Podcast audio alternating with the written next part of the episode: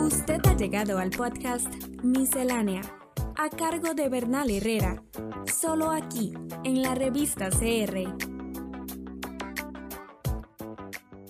Ya somos más de 4.326 millones de personas las que utilizamos las redes sociales de forma activa en todo el mundo. Esta cifra supone un aumento del 10% con respecto al número de personas que las usaban a principios de 2021. Es Facebook la red social la plataforma que más usuarios tiene eh, en todo el planeta. Tiene más de 2.910 millones de usuarios activos.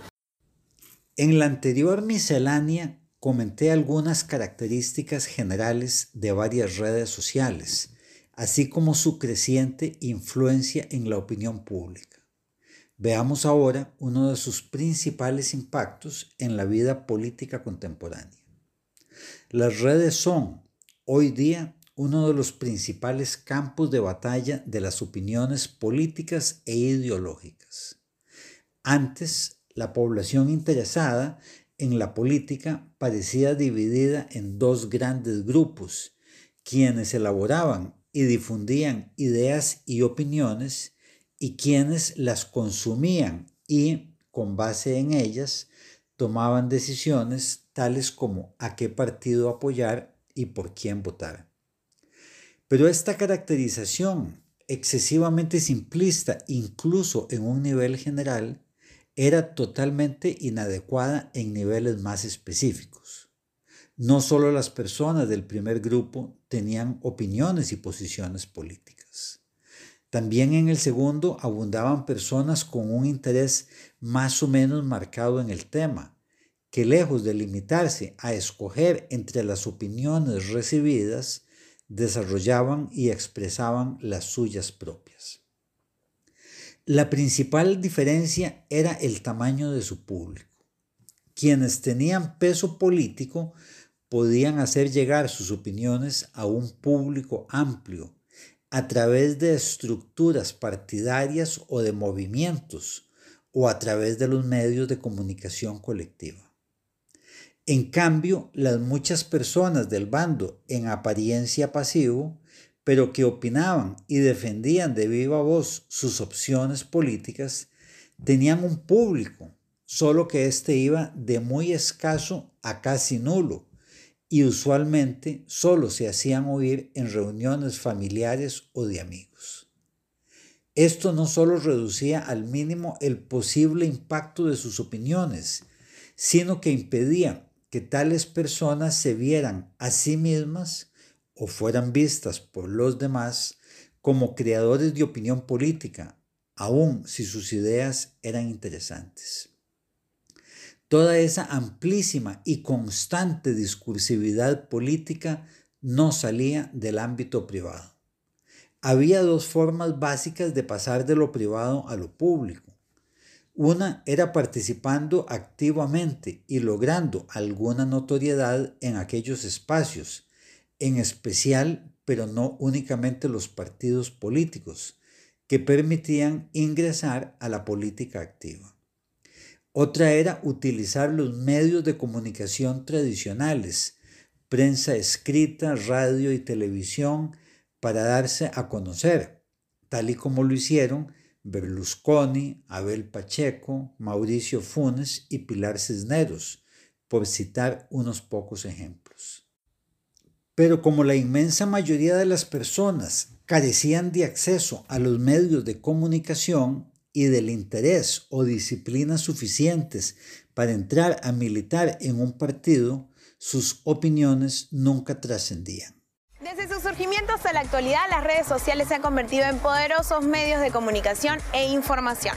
Debido a esto, ya no solo las usamos con meros objetivos de entretenimiento, sino también con fines empresariales, comerciales y hasta políticos. En las elecciones democráticas más grandes del mundo, en la India, WhatsApp tuvo un papel decisivo. Algunos dicen que Facebook eligió al presidente estadounidense y en las elecciones al Parlamento Europeo en Alemania, un solo youtuber definió todo el debate político. Las redes sociales cambiaron todo esto.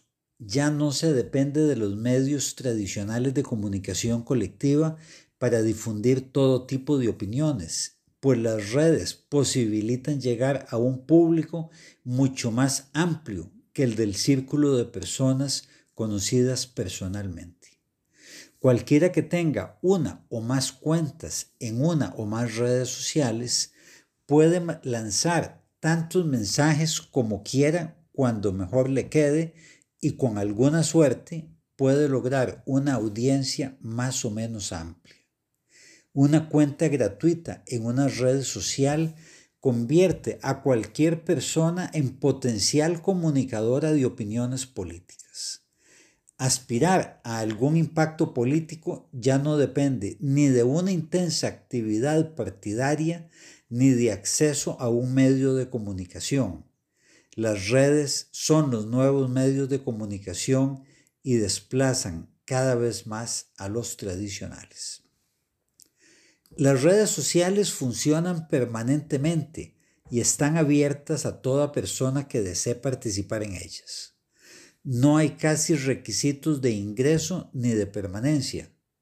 Tampoco establecen de entrada grandes diferenciaciones entre sus participantes han convertido a toda persona en potencial figura política, en fuente de opiniones, de información y de desinformación.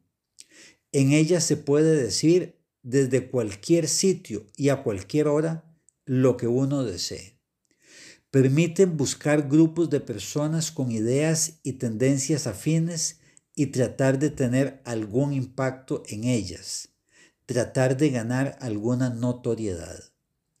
La fuerte erosión de la autoridad que antes se adjudicaba a las figuras políticas y medios de comunicación tradicionales confluye con que quienes antes no tenían ningún chance de difundir sus ideas a públicos amplios, ahora tienen formas de intentarlo.